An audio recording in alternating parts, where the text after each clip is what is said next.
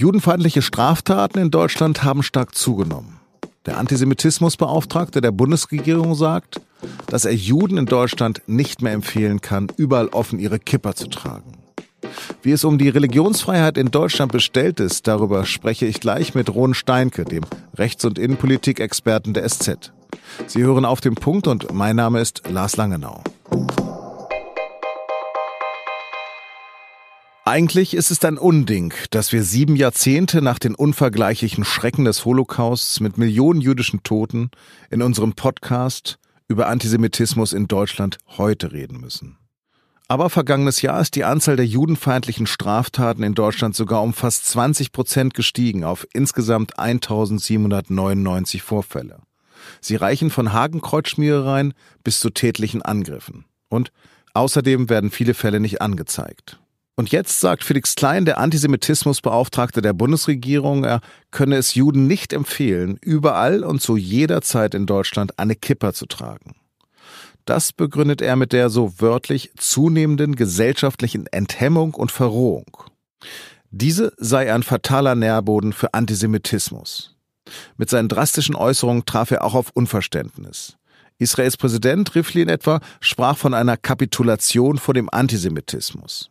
Der israelische Botschafter in Berlin warnte, eine Verschleierung jüdischer Identität sei keine Antwort. Felix Klein sah sich in den ARD-Tagesthemen zu einer Klarstellung genötigt. Die Antisemiten äußern sich unverhohlener und lauter und dort müssen wir mit unseren Maßnahmen ansetzen. Natürlich nicht bei der jüdischen Bevölkerung. Das möchte ich auch noch mal sagen. Äh, meine Aussage, es ist nicht überall ratsam für Juden, sich als solche zu erkennen zu geben, wollte bewusst provozieren. Und jetzt schlug er vor, am kommenden Samstag seine Solidarität mit der jüdischen Gemeinschaft in Deutschland mit dem Tragen einer Kippa zu zeigen. Ron Steinke, diese Diskussion schwelt nun. Gibt es also wirklich No-Go-Areas für Juden in Deutschland? Es gibt in diesem Land keine einzige jüdische Schule, auch keine einzigen jüdischen Kindergarten, wo nicht Polizeischutz oder bewaffneter Wachschutz notwendig wäre. Nicht deswegen, weil es da irgendeine besondere Paranoia gäbe, sondern weil das die Gefährdungsanalyse der Landeskriminalämter ist. Und das muss man sich mal klar machen, das ist deutsche Realität und das ist auch nicht ein neues Phänomen, weil es auch gerne mal gesagt wird, das hing ja damit zusammen, dass mehr und mehr Muslime in unserem Land leben.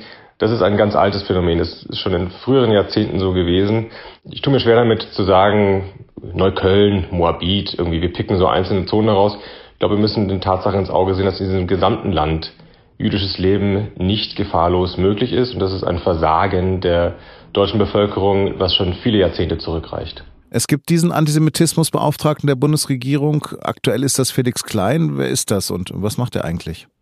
Felix Klein ist ein ähm, langjähriger Diplomat im Auswärtigen Amt, der seit einem Jahr ähm, für die Bundesregierung zum ersten Mal das Amt des Beauftragten für jüdisches Leben und Antisemitismus ausfüllt. Das ist also sozusagen ein Ansprechpartner für die jüdischen Gemeinden und jemand, der den Finger in die Wunde legen soll, wenn antisemitische ähm, Straftaten zunehmen. Macht er einen guten Job? Der bemüht sich redlich, bemüht sich auch nichts falsch zu machen. Ähm, er hat natürlich auch keine, keine Zauberrezepte, wie, wie auch andere sie nicht haben. Sollen wir am Samstag aus Solidarität eine Kipper tragen, zu dem Felix Klein jetzt gerade aufgerufen hat? Ähm, es gibt einzelne Leute in der jüdischen Gemeinde, die das schon zurückweisen, die schon sagen, das sei eigentlich fast respektlos. Man würde sich da so ein jüdisches Symbol aneignen, was eigentlich ähm, also Jüdinnen und Juden sich gar nicht wünschen. Aber es gibt auch genug, die es anders sehen. Und ich glaube, ähm, letztlich ist entscheidend, ob eine Geste aus Respekt getan wird. So ist es ja in diesem Fall. Felix Klein schlägt ja vor, dass man aus Solidarität die Kippa aufziehen soll. Ähm, und ich glaube, das ist eine Geste, die kommt aus dem richtigen Geist. Also ich halte das für eine, für eine schöne Aktion, zu der da aufgerufen wird. Aber woher kommen 2019 noch diese Ressentiments? Ja, wir leben in einer immer komplexeren Welt, in einer Welt, die viele Menschen überfordert und in der einfache Lösungen, und dazu gehören auch Sündenböcke, verlockend sind. Und in der Geschichte sind Juden schon sehr lange als leichter Sündenbock hergenommen worden. Das ist auch jetzt der Fall. Da knüpft leider ähm, der heutige Antisemitismus an eine lange, lange Tradition an. Und die Zutaten, die, die früher ähm, da waren, die sind heute auch wieder da. Ist es 74 Jahre nach der Befreiung vom Faschismus eine zunehmende Geschichtsvergessenheit vielleicht auch? Mm, das hört man öfter. Es gibt ja auch immer wieder die Forderung, dass zum Beispiel der Besuch in einem Konzentrationslager zur Pflicht gemacht werden soll für Schüler, mit der Idee, dass das ja dann vielleicht einen vom Antisemitismus kurieren könnte. Ich bin da ehrlich gesagt skeptisch. Antisemitismus ist ein Vorurteil gegen Jüdinnen und Juden, das darin besteht, sie seien charakterlich äh, ja, schlau, aber gerissen, heimlich tuerisch, böse letztlich. Und dieses Vorurteil ist nicht eins, was unvereinbar ist damit, dass viele Juden ermordet worden sind. Ich kann mir gut vorstellen, dass Schüler, die dieses Vorurteil im Kopf haben, reingehen in eine Gedenkstätte wie Dachau, wieder rausgehen in eine Gedenkstätte wie Dachau und ähm, weiterhin dieses, ähm, dieses Ressentiment haben. Also ich glaube, das Einzige, was hilft, ähm, sind Begegnungen, Entmystifizierung, der ganz normale Umgang miteinander. Das ist das Einzige, was dazu führt, dass Vorurteile eigentlich durch eigene Erlebnisse ersetzt werden können. Anti-Judaismus hat oder Antisemitismus, wie er dann genannt worden ist, als diese rassische Komponente dazugekommen ist, hat eine lange Tradition, sagst du. Jetzt gab es gerade diese Debatte um äh, die Judensau an der Wittenberger Stadtkirche. Also das, das Wort in den Mund zu nehmen, fällt einem natürlich schwer. Also vielleicht muss man erstmal sagen, was es da geht. Es ist im Mittelalter üblich gewesen, an vielen Kirchen zur Schmähung, zur Beleidigung von Juden eine sogenannte Judensau angebracht wurde. Das war ein Bild eines, eines Schweins, das Judenrabbiner säugt. Eine ganz primitive und einfache Beleidigung. Und es geht in Wittenberg heute, 2019, um die Frage, soll man diese Beleidigung von der Wand der Kirche herunternehmen oder soll man die dort weiter hängen lassen? Die Kirche hat nach langem internen Diskutieren sich dafür entschieden, sich zu zieren und dieses wirklich widerwärtige Schmähbild dort hängen zu lassen. Ähm, ich halte das für eine falsche Entscheidung. Es ist ein, ein Anblick, der für Jüdinnen und Juden nur beleidigend sein kann. Und das ist bei weitem nicht hinreichend, wie in Wittenberg da mit äh, einer kleinen Gedenktafel und einem kleinen Erklärtext mehrere Meter entfernt von diesem Schmähbild da irgendwie versucht wird, Kontext herzustellen. Also ich bedauere das sehr. Ich finde, das würde einer starken Institution wie der evangelischen Kirche keinen Zacken aus der Krone brechen, da ein bisschen mehr Rücksicht zu nehmen. Friedrich Schorlem hat gesagt, das wäre eine Entsorgung der Geschichte, würde es man entfernen. Es gab in Deutschland viele große Plätze in Städten, die Adolf Hitler Platz genannt waren. Es gab in Deutschland viele Städte, die Adolf Hitler zum Ehrenbürger ernannt hatten. All diese Dinge tilgt man selbstverständlich, weil es Formen der Ehrung sind.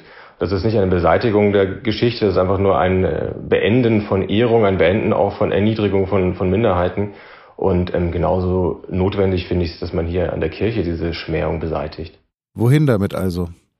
In ein Museum. In ein Museum, in dem man sich mit dem Antisemitismus kritisch auseinandersetzen kann, beispielsweise auch Judensterne ausstellen kann und erklären kann, was es mit denen auf sich hat, aber bitte nicht im öffentlichen Stadtbild, bitte nicht in dem normalen gesellschaftlichen Leben in einer Kirche, in die Menschen zum Beten gehen. Ich stelle mir auch die Frage, was es eigentlich für diese Gemeinde bedeuten soll, innen zu beten, sonntags einen Juden anzubeten und gleichzeitig außen dieses Bild hängen zu haben. Ich kann nur mit dem Kopf schütteln. Vielen Dank und jetzt noch zwei Nachrichten. Der ehemalige britische Außenminister Boris Johnson muss sich vor Gericht verantworten. Er soll vor dem Brexit-Referendum falsche Angaben darüber gemacht haben, wie viel Geld Großbritannien an die EU zahlt. Johnson hatte behauptet, Großbritannien überweise der EU wöchentlich 350 Millionen Pfund. Eine Zahl, die auch auf Busse in London gedruckt wurde, um für den Brexit zu werben. Für diese Aussage wurde Johnson kritisiert, unter anderem, weil dabei nicht beachtet wurde, dass Großbritannien umgekehrt auch Geld aus Brüssel bekommt. Im Missbrauchsfall von Lüchte gibt es neue Erkenntnisse, und zwar zu Mario S., der bis jetzt eher als Mitläufer des Hauptangeklagten Andreas V. galt. Nach Informationen von NDR, WDR und Süddeutscher Zeitung will die Staatsanwaltschaft Mario S. nachweisen, dass er über viele Jahre als eigenständiger Sexualstraftäter agiert hat. Ihm werden 162 Taten vorgeworfen, darunter schwerer Missbrauch und die Anfertigung kinderpornografischen Materials.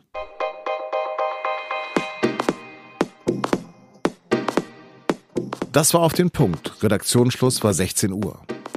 An diesem Donnerstag ist Feiertag. Wir aber haben trotzdem eine Podcast-Folge für Sie, nämlich unsere letzte Sonderfolge zur Europawahl, die sich um die Frage dreht, wer neuer EU-Kommissionspräsident und damit Nachfolger von Jean-Claude Juncker wird. Unsere Brüssel-Korrespondenten Caroline Mitter-Beisel und Matthias Kolb sprechen über die Machtkämpfe im Parlament und im Rat und welchen Einfluss die EU-kritischen Fraktionen auf die kommenden Entscheidungen haben. Ich wünsche Ihnen einen schönen Abend und bleiben Sie uns gewogen.